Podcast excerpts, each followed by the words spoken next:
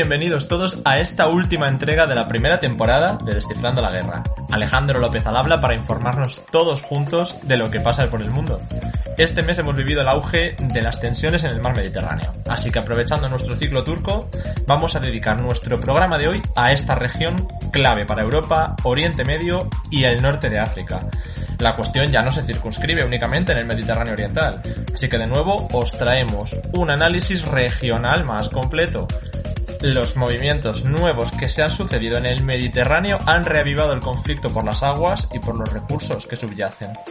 Además, las acciones ya resuenan desde otros escenarios internos como el de Chipre, congelado desde hace tiempo, el mar Egeo y el mar Negro, que podrían ponerse de actualidad. Este mes, nuestra compañera Almudena García nos trae el reportaje para entender los últimos acontecimientos. Y a continuación, el plantel del último programa y yo entraremos en el debate sobre el Mediterráneo Oriental.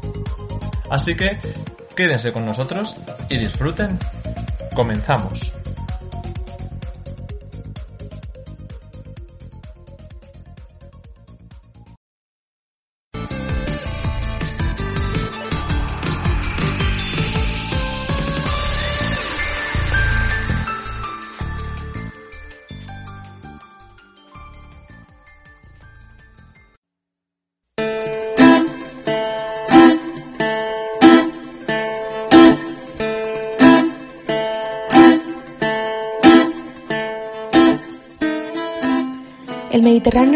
Atraviesa su mayor crisis en lo que llevamos de siglo.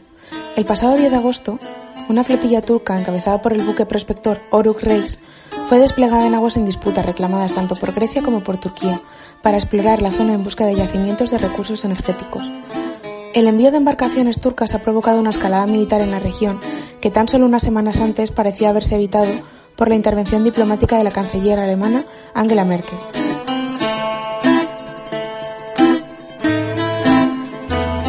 El Mediterráneo oriental ha sido el escenario de numerosos incidentes, conflictos y disputas entre Turquía y Grecia desde hace más de 200 años.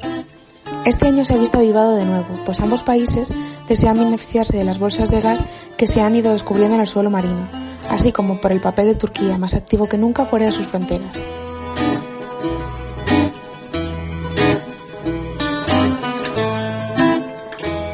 Esta situación de gravedad nos plantea una posibilidad inimaginable, un enfrentamiento militar entre dos miembros de la OTAN y un conflicto multinacional.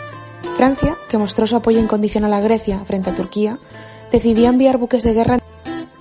La intervención francesa en el conflicto turco-griego se explica si observamos otro de los conflictos más importantes del Mediterráneo, la guerra de Libia, donde Francia y Turquía están en conflicto abierto.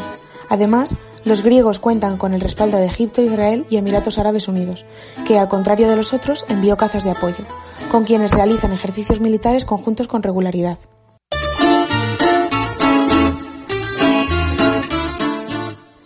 Este incidente ha dejado de manifiesto la falta de unidad exterior de la Unión Europea.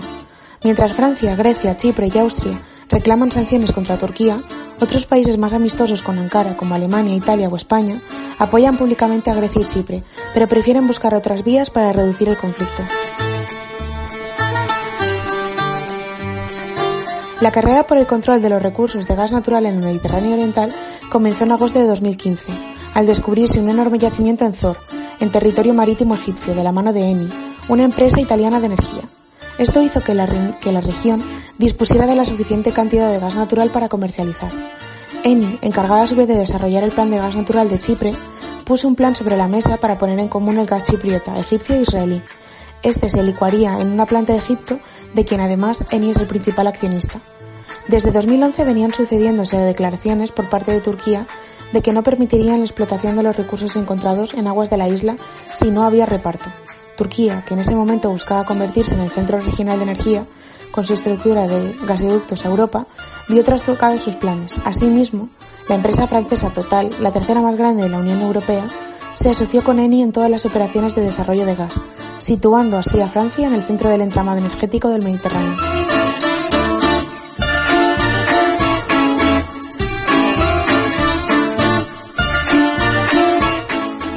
Israel, que previamente había firmado la construcción de un gasoducto Turquía-Israel, contrató la venta de gas con Egipto, al igual que Chipre.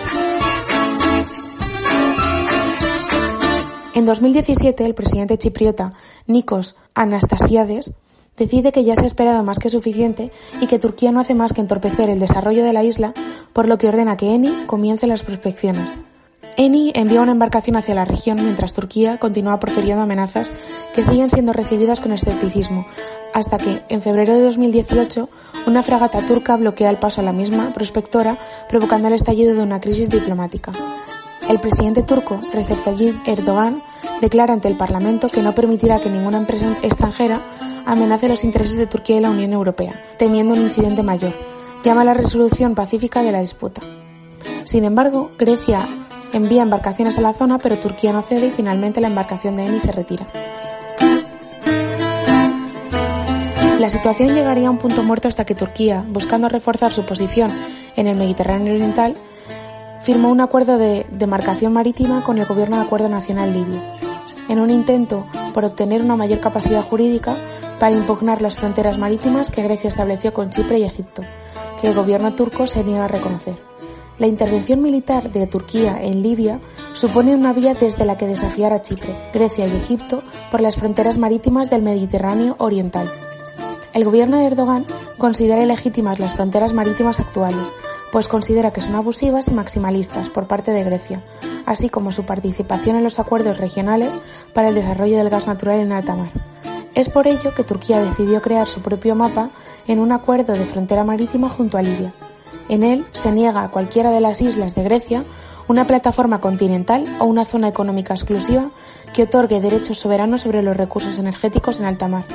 Como respuesta, Grecia firmó un acuerdo similar de delimitación marítima con Egipto el pasado 6 de agosto, lo que provocó la ruptura de las negociaciones convocadas por Alemania y el estallido de la crisis actual.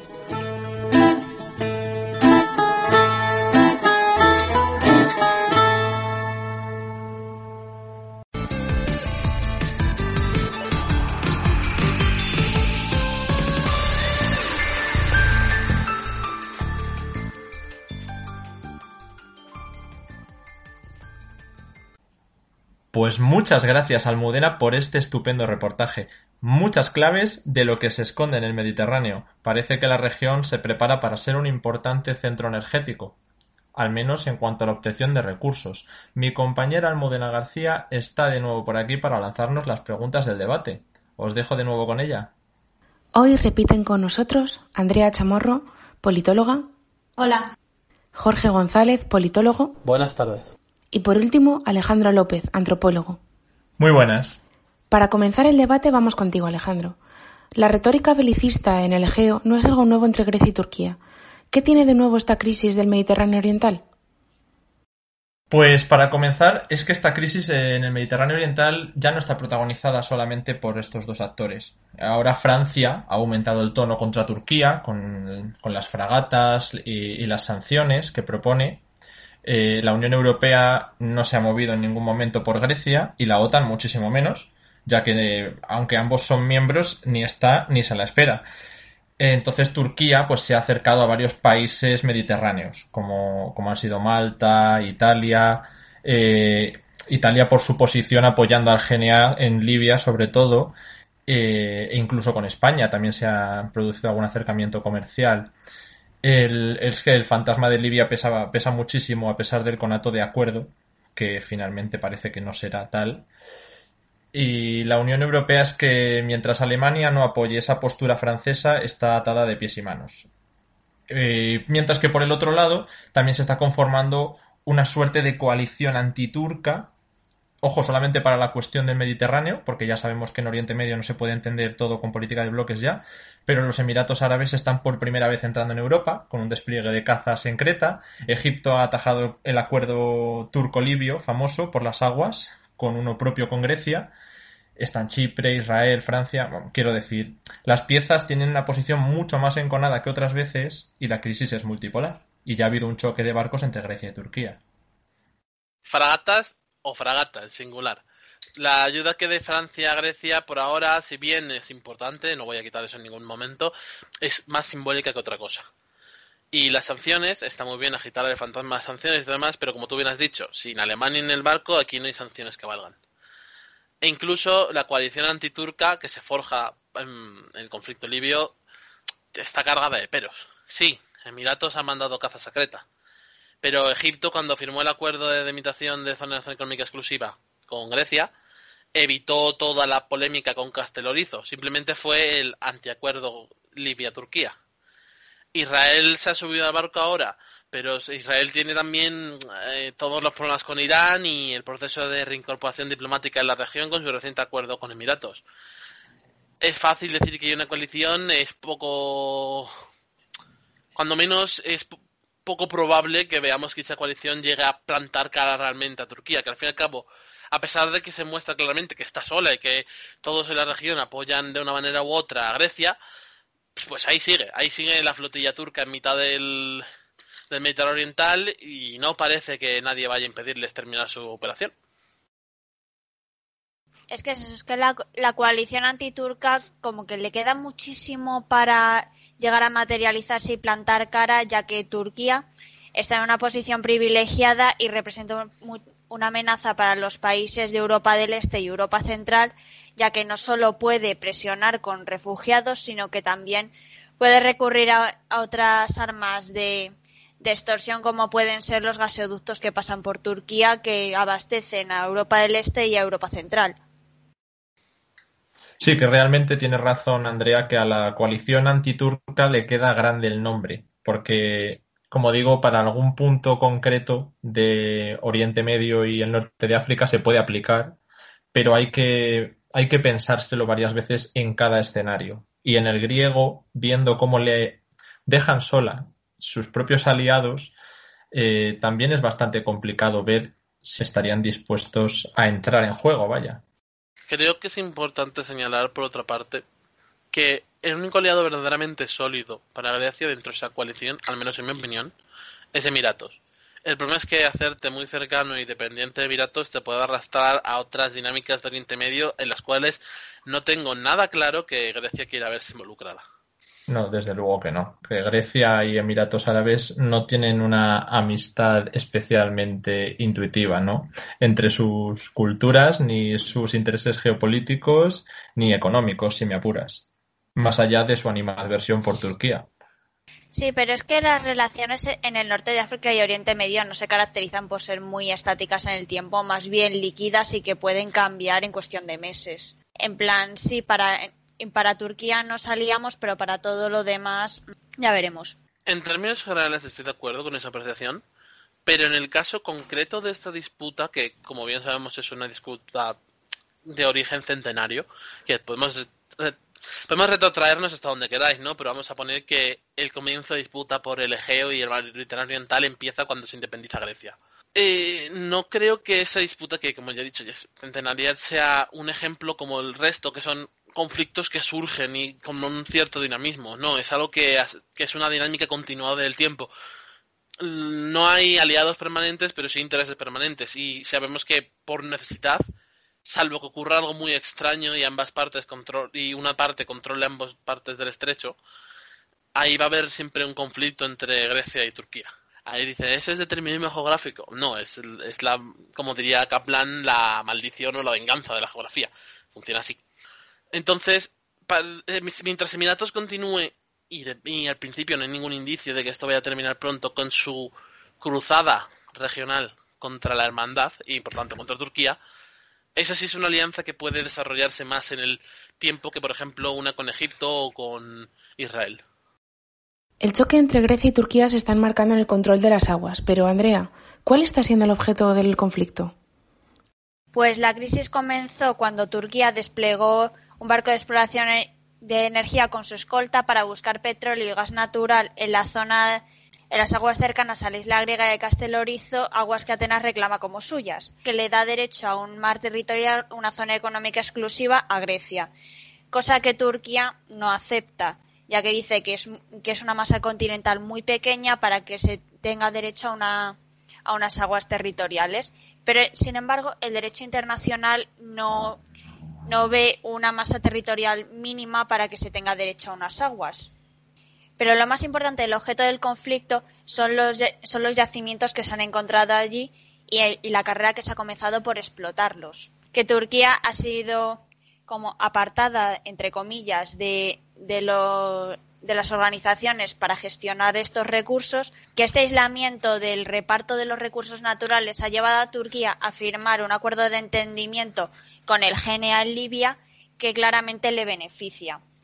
Esto hizo que al mismo tiempo Grecia firmase un acuerdo parecido con, con Egipto. Una mencionación importante. Eh, lo que daría potestad y legitimidad a reclamaciones de Grecia sobre esa zona económica exclusiva que tiene a raíz de la posesión de Castelorizo es la Convención de Naciones Unidas del Derecho al Mar. Turquía no la ha firmado hmm. en ningún momento. Por lo tanto, hay un matiz legal importante ahí a la hora de tener en cuenta las disputas que quiere hacer Turquía al respecto. Por otro lado, el acuerdo con Egipto es cierto que es una respuesta al acuerdo Turquía-Libia, pero no es inmediato, es bastante posterior. Estamos hablando de que hay ocho meses entre uno y otro. No, perdón, de hecho, nueve meses entre uno y otro.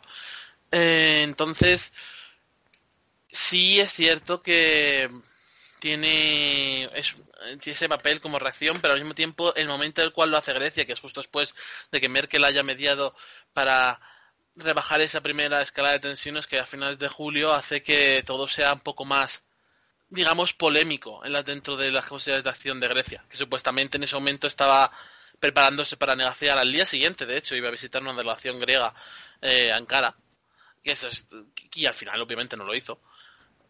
Así que no es tan sencillo en general.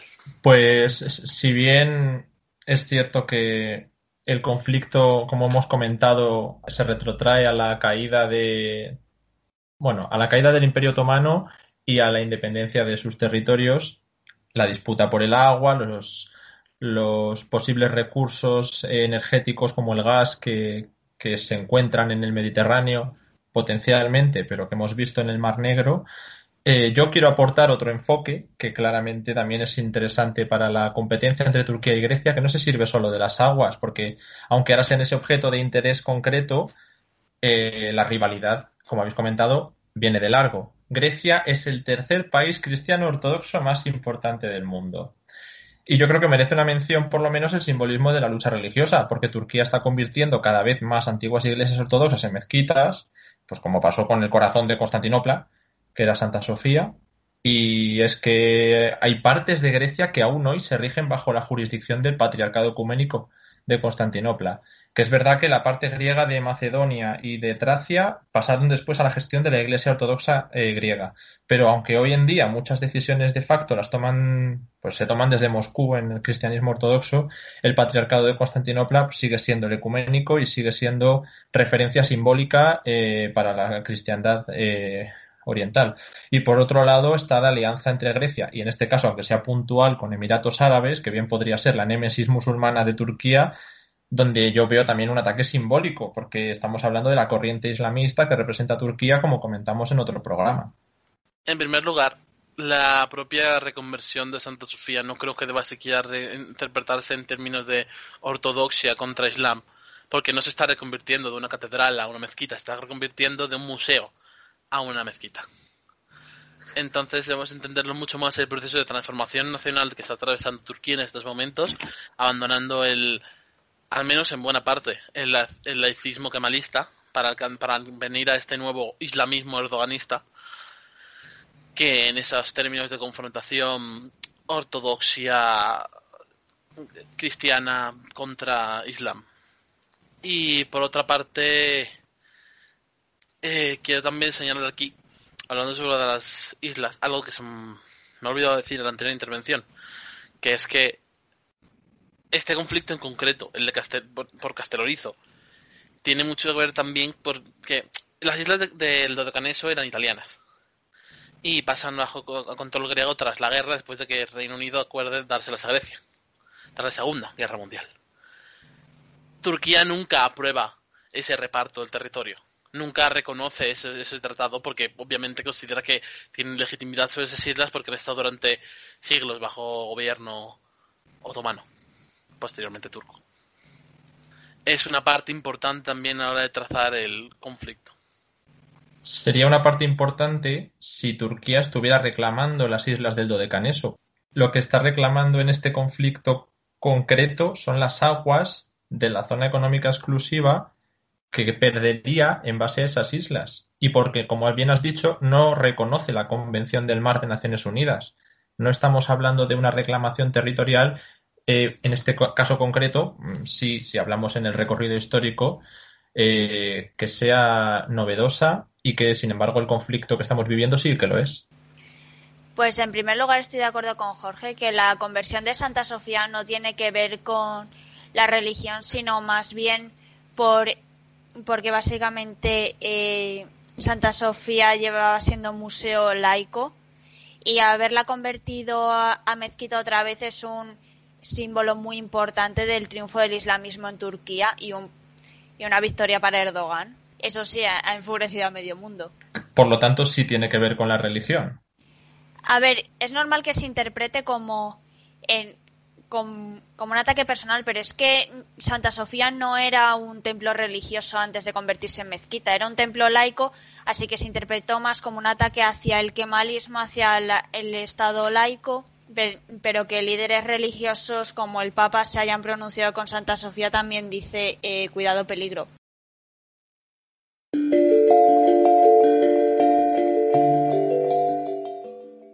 La posibilidad de conectar las aguas de Turquía con las de Libia es muy importante para ambos países, sobre todo dentro del apoyo en la guerra de Libia. ¿Es viable esta conexión frente a las que establecen Grecia y Egipto en sus aguas? Jorge. Teniendo en cuenta la situación actual en el Mediterráneo en términos generales, la viabilidad es relativa. Al fin y al cabo, por ejemplo, ahora en estos momentos, la flotilla turca está operando en aguas disputadas con Grecia reclamadas por Grecia y que se ven afectadas por ese, no directamente, pero sí indirectamente por ese acuerdo. Pero eso no impide que los turcos estén operando y estén utilizando esas aguas como si fuesen su propia zona económica exclusiva. Sí, hay una fragata turca a 4 kilómetros del convoy vigilando las 24 horas del día y numerosos vuelos por encima. Pero ahí siguen operando. ¿Qué es la viabilidad en estas, en estas circunstancias? Pienso que es la capacidad de mostrar sobre el terreno el control del territorio. Porque al fin y al cabo estamos hablando de una zona relativamente gris en la cual los países no se reconocen mutuamente ese control y ni siquiera hay un marco común legislativo que les permita consensuar la solución. Por supuesto, sí, siempre se podría recurrir a un tribunal de mediación, pero ninguna de las dos partes está interesada, porque es bastante probable que casi en cualquier tribunal en el cual se acudiera eh, Grecia perdiese gran parte de la zona económica exclusiva que reclama actualmente un Castelorizo, porque es una visión maximalista, y es así, de la reclamación territorial de las aguas, mientras que Turquía tendría que reconocer la reclamación griega, al menos en la parte referente a Creta, eh, a, Creta, y a Rodas. Teniendo todo esto en cuenta, es difícil estipular la viabilidad de uno u otro proyecto. Bueno, a ver, a mí me gustaría puntualizar que el conflicto es más complicado de lo que parece. Siguiendo un poco las cosas que estáis mencionando, se pueden ampliar, porque prácticamente no cabe ningún tipo de arbitraje entre los actores, porque ellos no lo van a negociar, lo cual me, parecería altamente improbable, porque, como digo, sus posiciones son diametralmente opuestas.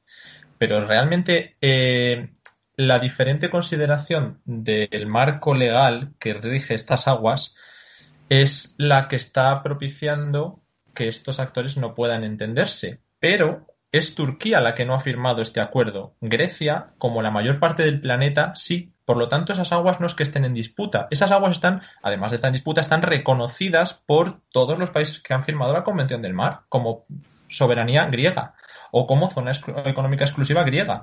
Y lo mismo con el Dodecaneso. Nadie reconoce el Dodecaneso como mm, posible parte turca. Y esto lo digo porque en el Mediterráneo Oriental justo se concentran varios de esos actores del pequeño grupo de países que no están en ese acuerdo de la Convención del Mar de la ONU. Turquía no lo ha firmado, como has dicho, porque es que hacerlo significaría que la isla de Castelorizo le restaría enormemente sus aspiraciones y no podrían conectar con Libia, que tampoco ha ratificado el acuerdo, por cierto, ni, ni podría ignorar las aguas de Creta, de Rodas, de Chipre, eh, bueno, como hemos comentado antes. Pero es que además Chipre del Norte, por ejemplo, que también está ahí, no, no está ni reconocido como país en la ONU. O Israel, que, se ha posicionado en el lado greco-egipcio, tampoco firmó el acuerdo, ni lo ha firmado Siria, eh, que también está en la zona. Además, es que se hace, también se me hace muy curioso lo de Emiratos Árabes, porque apoya la, la posición griega desde Creta, pero tampoco han ratificado el acuerdo de la Convención del Mar. Y esto le da una legitimidad curiosa a la reclamación griega, vaya la importancia de ese reconocimiento internacional la considero cuando menos relativa. Voy a darte un ejemplo muy simple. China reconoce la UNCLOS, es, firmante y ratificador de la convención. Y mira lo que hace el Mar del Sur de China. Poco más que añadir. Y luego el cabeza de la OTAN, nuestra grande alianza, eh, Estados Unidos, no ha firmado la UNCLOS. No, no veo, por lo tanto, que tenga ese poder absoluto eh, en términos de reconocimiento internacional porque los que lo han firmado no lo aplican y los que no lo han firmado pues tampoco. Teniendo eso en cuenta, esto es eh, política decimonónica. Esto es la capacidad de imposición sobre el terreno de unas condiciones particulares. Y ahí es lo que hay. Si Grecia consigue respaldo para imponer sus condiciones y su visión sobre el terreno bien, si no, no va a salir adelante. Y aunque hubiese un tribunal, incluso aunque Turquía aceptase el marco de la UNCLOS y se arbitrase en ese sentido, si la resolución no sale bien, como ya demostró China, se puede ignorar totalmente sin ningún tipo de consecuencia. Así que... Se me hace un poco irónico que precisamente China, que, que, que sí ha firmado la Convención del Mar, el acuerdo de la Convención del Mar, no reconozca el resultado del arbitraje y Estados Unidos, que no lo ha ratificado, eh, resulta que sí que lo. ni firmado, resulta que, sí que lo reconoce el resultado en, porque era contrario a China. Es decir, que sí, que al final lo que importa es de facto quién controla la zona que, reclama. Y es que además eh, está el punto del propio poder y, que tiene un Estado en plan China sí que se salta los arbitrajes de la UNCLOS, pero es que ¿quién va a ir a decirle algo? ¿Quién va a ir a imponer unas sanciones o un castigo porque se lo salte? O sea, China es demasiado poderosa como para que alguien vaya a tomar represalias por ello. Así que también la, el acuerdo del mar de la UNCLOS es bastante relativo porque también tiene que ver la capacidad que tiene un Estado para podérselo saltar y que nadie le vaya a decir nada. Pero a Turquía sí puede responderle a alguien. ¿Quién? La Unión Europea. La Unión Europea que no tiene acuerdo. Cuando la Unión Europea tenga una posición conjunta para poder responder a Turquía, repetimos esta conversación y me la creeré. Sí, sí, precisamente he sido yo el que ha comentado que la Unión Europea no está apoyando a Grecia y que es Francia la única que está intentando retóricamente hacer algo por su aliado, pero el resto de sus eh, compañeros europeos están a, otras, a otros menesteres no creo que estén a otros menesteres, sino que tienen más que perder frente a Turquía. Es decir, Francia está lo suficientemente alejada de Turquía como para que le pueda tomar represalias como sean refugiados, como, como sean los gaseoductos. Así que por eso se puede permitir tomar posiciones más osadas como el, el enviar las fragatas. Bueno, fragata. Andrea, Turquía ha anunciado recientemente importantes descubrimientos energéticos en el Mar Negro. ¿En qué consisten y cómo crees que podrían afectar a la situación con los demás actores? En este mes Turquía ha encontrado un yacimiento de 320.000 millones de metros cúbicos de gas natural en el Mar Negro, que ha sido un hallazgo sin precedentes y el mayor de su tipo en la, en la zona. Erdogan ha dicho que se empezará a explotar en el año 2023, curiosamente coincidiendo con el aniversario de la fundación de Turquía. este anuncio hizo que las acciones en empresas energéticas de Turquía subiesen, aliviando un poco la situación económica que tiene el país. En cuanto a cómo podría afectar la situación con otros actores, es enormemente dependiente del petróleo y el gas extranjero, que la mayoría lo importa de países como Qatar y Rusia poniéndonos en el caso de que Turquía llegase a autoabastecerse y no con llegar a ser un país exportador como pretenden y han anunciado, en el caso de que, de que se lograse autoabastecer, lograría tener un, saneamiento de la cuenta corriente, ya que 41.000 millones de, fueron destinados solo a la compra de gas y petróleo, lo que haría que se aliviese sus cuentas corrientes y ese dinero se pudiese destinar a otros fines. Luego también hay que tener en cuenta la dependencia energética, que no deja de ser un punto débil para un Estado que busca expandirse. Hay países que han felicitado a Turquía por su descubrimiento, pero otros se muestran bastante recelosos por la idea de su disminución de la dependencia energética y su aumento de, riquezas, como vienen a ser, por ejemplo, Egipto y Emiratos Árabes Unidos. Y, el descubrimiento de estas, de estas reservas de petróleo y gas en el Mar Negro no quiere decir que Turquía vaya a abandonar sus pretensiones sobre el Mediterráneo Oriental, como ya ha dicho, pues ya que sigue sin, va a seguir sin reconocerlo y van a seguir aumentando las tensiones. En primer lugar, quiero señalar que es muy poco probable que, teniendo en cuenta el punto exacto en el cual están los yacimientos que ha encontrado Turquía, es muy poco probable que dé problemas con restos vecinos del Mar Negro. Está muy cerca de su costa y muy claramente dentro de su zona económica exclusiva. Y en todo caso, el problema podría llegar a ser con Bulgaria. Y Bulgaria es un país que, dentro de lo que cabe, tiene unas relaciones razonables con Turquía. En segundo lugar, quiero decir, el sueño de Erdogan de tenerlo operando en tres años es probablemente un solo sueño. La mayoría de los cálculos estiman que como mínimo se tardarán entre 5 y 10 años en poner a operar ese pozo si es que se comprueba definitivamente que es posible extraer el gas en contra del mismo. Esto impedirá, por otro lado, que Turquía continúe haciendo todo tipo de exploraciones, tanto en el Mar Negro como en el Mediterráneo, para buscar nuevos yacimientos con el fin de alcanzar esa utópica estancia de Turquía como un país exportador energético que no solo deje de gastar anualmente esas grandes cifras que ha mencionado Andrea para autoabastecerse, sino que encima consiga una nueva fuente de beneficios que financie, entre otras cosas, sus ambiciosas campañas en el extranjero. Sí, efectivamente yo quería ir por ahí. Eh, siempre una de las preguntas que se nos hace es cómo puede Turquía financiar tantas campañas que mantiene al mismo tiempo y en puntos tan diversos de, la región. Y es que la respuesta está aquí. Eh, es verdad que el gas todavía no lo puede explotar, pero es justo lo que ocurre con Libia. Si el GNA logra una victoria, como parece que está eh, consiguiendo, eh, los recursos y, todo lo que ha invertido Turquía al final le salen rentables si en el Mar Negro consigue esa explotación, no tanto en, cuanto a la venta que puede hacer del mismo, sino en cuanto a lo que va a ahorrar de la balanza comercial con el exterior en, gas, que es importantísima. Y es una de las cuestiones por las que precisamente Rusia es tan estratégica, por el suministro del gas. En este caso, el Mar Negro no podría ser más estratégico. Precisamente Rusia, toda la, cuestión de Crimea y Sebastopol que vivimos eh, en 2014, eh, si no me equivoco, eh, fue a raíz de que el acceso al Mar Negro lo tenía principalmente situado en esta región.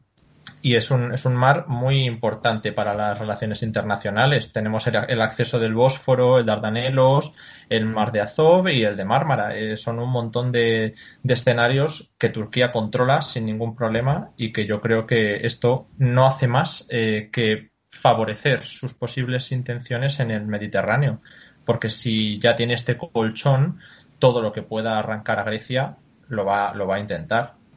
Ah, como detalle todo esto mencionado sobre la importancia estratégica del Mar Negro, en términos generales, y sobre cómo es esa gran salida a aguas cálidas que tiene Rusia, que siempre ha sido una de las grandes expresiones de ya sea del Zarato, tanto de la Unión, de la Unión Soviética y pues, actualmente del Estado ruso, eh, me parece importante señalar aquí cómo recientemente ocurrió algo que ha hecho saltar algunas inquietudes y alarmas. En junio de 2020, eh, un submarino ruso atravesó el estrecho del Bósforo hacia el sur. Eso contraviene, en principio, la Convención de Montreux, que por la cual se rigen los estrechos y los Dardanelos.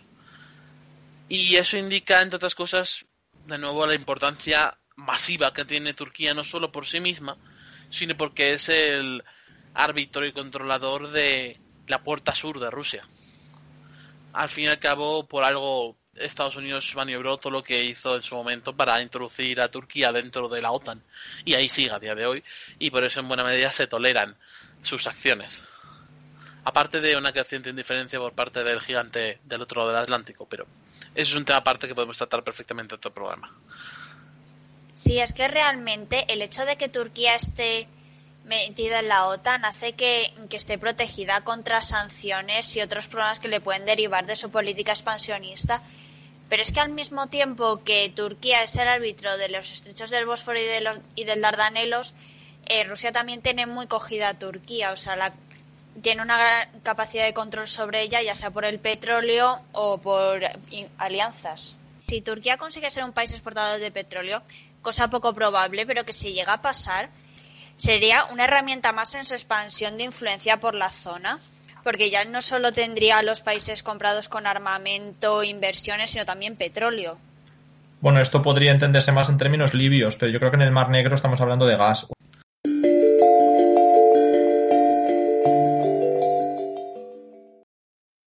La división de Chipre ha sido un foco de tensiones entre Grecia y Turquía desde 1974. ¿Podría la isla volver a ser un punto de conflicto, Alejandro? Bueno, yo creo que yo creo que el conflicto de Chipre está claramente congelado y va a pasar mucho tiempo así mientras no se arregle la situación entre los referentes, por llamarles de alguna manera, que, que son Grecia y Turquía. Chipre no es un actor en la región. Y ha habido alguna crítica desde Chipre del Norte contra Turquía por la posible anexión, eh, por críticas sobre la invasión del norte de Siria y, se ha llamado a la reunificación con el sur en términos federales y esto no le ha hecho ninguna gracia a Turquía, pero también podemos decir que Chipre del Norte no es nada sin Turquía. Mientras que en la República de Chipre, en el sur, hace años también que se, se hicieron a la idea de la imposibilidad de la enosis, que es la unión con Grecia. Entonces ya me parece ya me parecería muchísimo que aspirasen a controlar toda la isla, pero plantear que pudiera eh, unificarse y entrar en, o, no, o no unificarse, pero entrar en Grecia o en Turquía con sus respectivas anexiones me parece eh, una quimera. Y todo esto implica que va a seguir congelado durante mucho tiempo. Y la Unión Europea cometió, bajo mi punto de vista, un gravísimo error permitiendo la entrada de Chipre eh, en 2004, me parece, sin haber solucionado los problemas internos. Se hizo un referéndum para la reunificación, pero eh, fue rechazado además por la comunidad griega, me parece, y la Unión Europea, espero, que haya aprendido de cara a la futura entrada en los Balcanes. Ahora que el Reino Unido se ha ido de la Unión, las bases militares que tienen allí no sirven ya para pacificar desde Europa, si es que en algún momento sirvieron.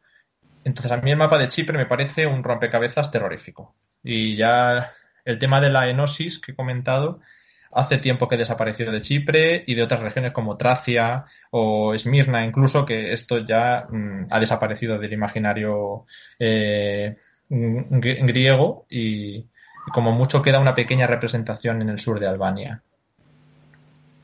En primer lugar, eh, para concretar tu duda al respecto, eh, efectivamente fue en 2004 cuando entró Chipre en la Unión Europea y entró básicamente porque Grecia amenazaba con vetar la entrada de todo el este si no se incluía Chipre en el paquete.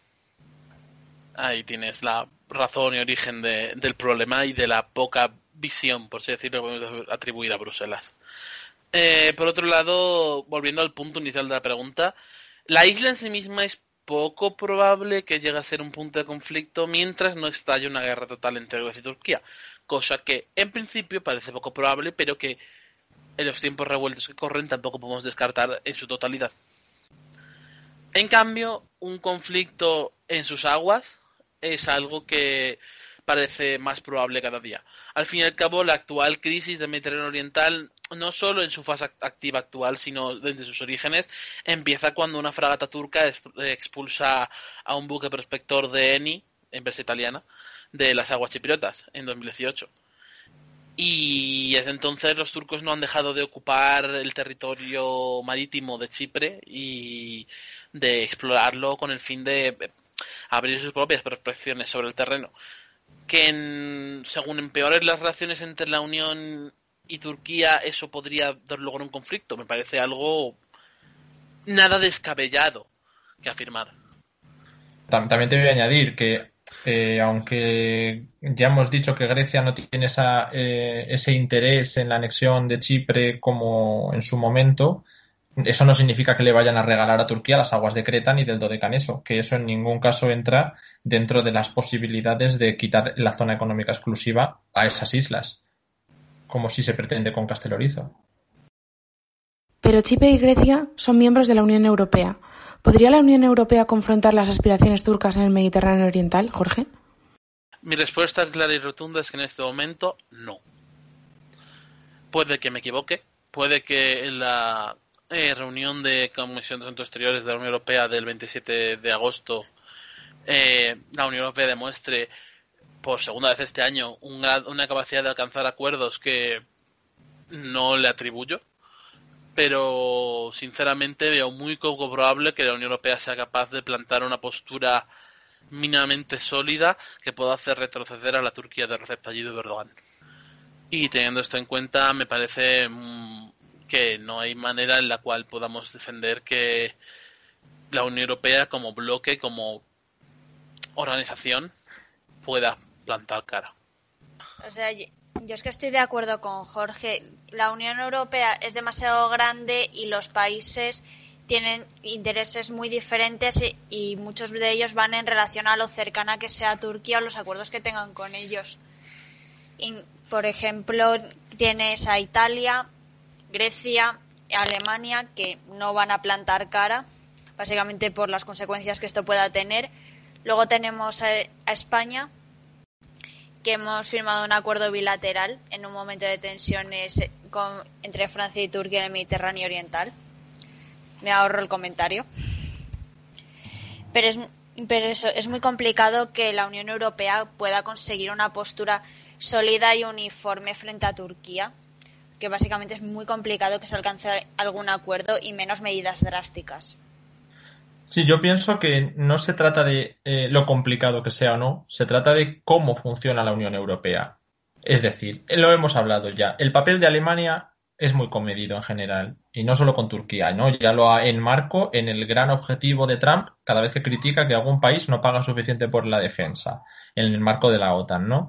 Entonces, si el eje franco-alemán no está en este asunto, ¿quién toma las decisiones cuando la Unión Europea eh, pretende que se tome algún tipo de sanción, acción, etcétera, pues es que nadie las puede tomar, cada estado las toma por su cuenta. Y como quiero añadir, Visegrado o la Liga Hanseática están en sus asuntos, que nada tienen que ver con esto. De hecho, Turquía eliminó las trabas que había puesto a Polonia para los planes de la OTAN eh, precisamente en los países bálticos y en la propia Polonia. Y fue un foco de tensión importante entre Turquía y Polonia en su momento. Y, y al levantar ese, ese muro, no van a enfrentarse a Turquía de nuevo, porque tienen en mente el espacio postsoviético más que el Mediterráneo oriental. Y como dije antes, también Italia, Malta, pero también España, pues tienen esas relaciones cordiales, como ha dicho Andrea. ¿Y qué nos queda? Pues es que queda Francia, que es muy potente la idea del despliegue francés, pero no va a llegar a mayores todavía. Ahora, eso sí, podemos añadir una cosa novedosa al debate y es que me atrevo a decir que el golpe de Estado en Mali no va a mejorar precisamente las relaciones entre Turquía y Francia. Así que Grecia, ¿qué puede hacer? Pues se refugia en los acuerdos con los, con los enemigos que puede acarrear de Turquía, como digo, Israel, Emiratos Árabes y Egipto. Con el golpe de Estado en Mali es bastante probable que los turcos intenten meter cabeza en el gobierno, cosa que a Francia ninguna gracia que le va a hacer. Es más, ya, ya se han empezado a posicionar haciendo reuniones entre el Consejo Militar y, y el embajador francés. Pero es que también Turquía y Francia se enfrentan en otros sitios como el Líbano y la expansión de Turquía por el Sahel a Francia mm, no, le está gustando nada, la ve como un peligro.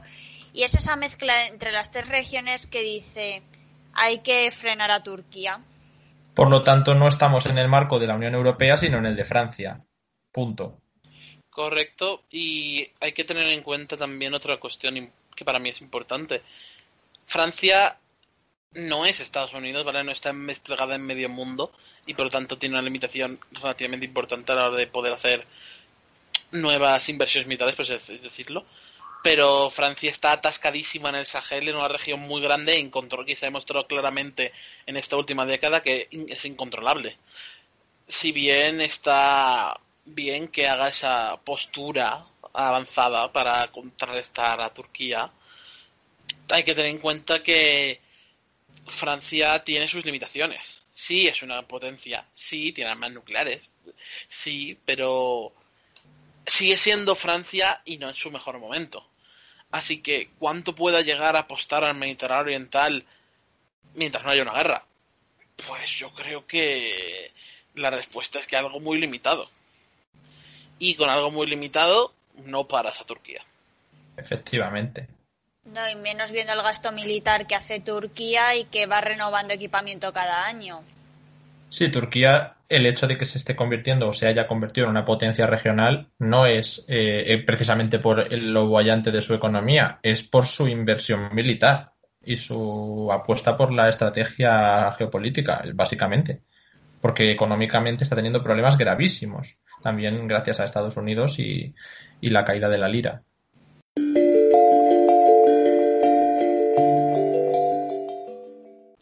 Para terminar, quiero pediros un titular final. Cito al ministro de Exteriores de Alemania, Heiko Maas. La relación entre Turquía y la Unión Europea se encuentra en una encrucijada.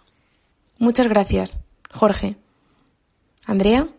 Un tenso punto de encuentro, ya que el Mediterráneo Oriental se marca en un punto en el que confluyen tres regiones, intereses de países muy diversos, que hacen que, el, que un conflicto por aguas territoriales y explotación de recursos se vuelva enormemente complejo. Gracias, Andrea. Y finalmente, Alejandro. Turquía hace y deshace a placer porque la Unión Europea hace tiempo que no es más que instrumental, y mucho menos si a quien hay que ayudar es a Grecia.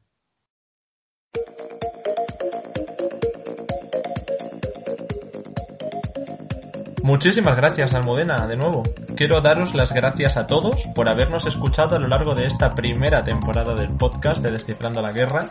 Hemos tomado buena nota de todas vuestras sugerencias para el formato, agilizando los debates en cuanto a la flexibilización de la duración también. Hemos iniciado esta temporada con muchísimas ganas. Os damos las gracias por vuestra respuesta y en la temporada que empezaremos en el próximo programa seguiremos aceptando todas vuestras propuestas, así que no dejéis de hacernoslas llegar para las temáticas, por ejemplo, que os gustaría escuchar. Mientras tanto, podéis suscribiros a nuestro canal y escuchar el resto de programas en ebooks, en Spotify, Apple y SoundCloud. Y ya sabéis, también estamos en Twitter e Instagram. Podéis seguirnos en redes sociales y enteraros de toda la actualidad de la política internacional. Un saludo a todos desde las ondas y gracias de nuevo por seguirnos en esta temporada. Nos escuchamos en el próximo programa.